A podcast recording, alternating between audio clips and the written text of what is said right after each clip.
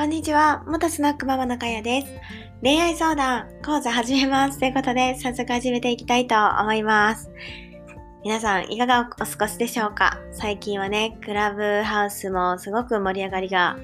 あの、上がってきて、時間をね、取られている方もたくさんいるんじゃないでしょうか。私もですね、もう、え初めて3日4日ぐらいは結構入り浸り、バックグラウンド再生ができるので、入り浸りみたいな感じだったんですけど、この最近はね、まあ今日とかはもう時間を決めてやらないと、自分のね、やりたいことができないので、あんまり、まあ移動時間とかは聞いてたりするんですけども、えー、ちょっと時間をね、区切ってずっと入りぱなしにしないようにあえてね、ちょっとしてるところです。でも本当はね、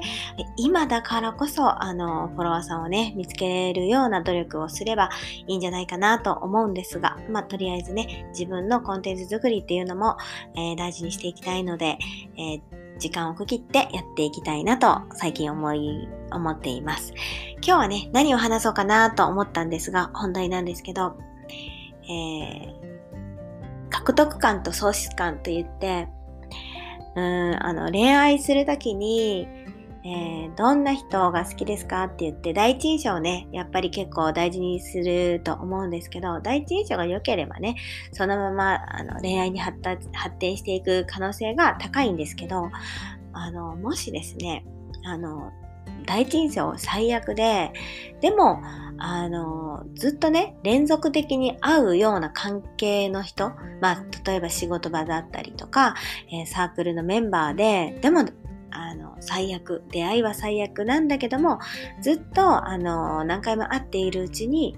あれ？この人こんないいとこがあったんだなっっていうね、ちょっといいところも、あの、好きのね、対象になっていきがちなんですね。なので、あの、最初から、まあ、いい人っていうのを目指さなくていいと思うんですね。なので、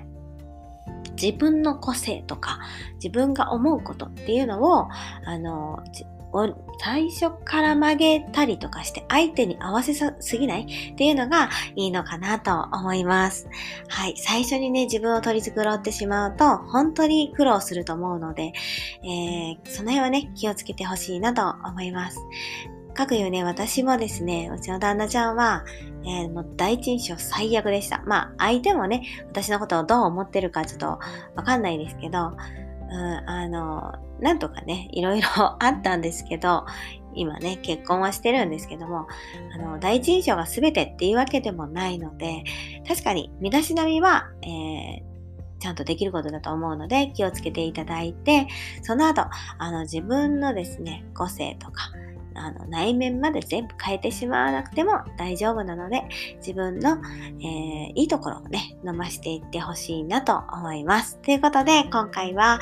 えー、獲得感、喪失感ということで、第一印象でね、恋愛をつかみ取る場合はもうそのままいけると思うんですが、えー、そういう場合は、あの、第一印象が良すぎて、あれこんなはずじゃなかったのにってね、あの、喪失していく方と逆に、例えば、えー、第一印象がめちゃめちゃ最悪でも、あれちょっと、この人こういうちょっといいとこもあるんじゃないと思った時に、それが、あの、小さなね、獲得感になっていくので、そういう恋の始まり方も、まあ悪くないし、そっちの方が案外長続きするのかなと思っています。ということで、今回は、えー、まあ、ギャップですね。恋愛にはギャップも、あの、すごく大事ですよっていうことについてお話ししてみました。ということで、終わりたいと思います。じゃあね、バイバイ。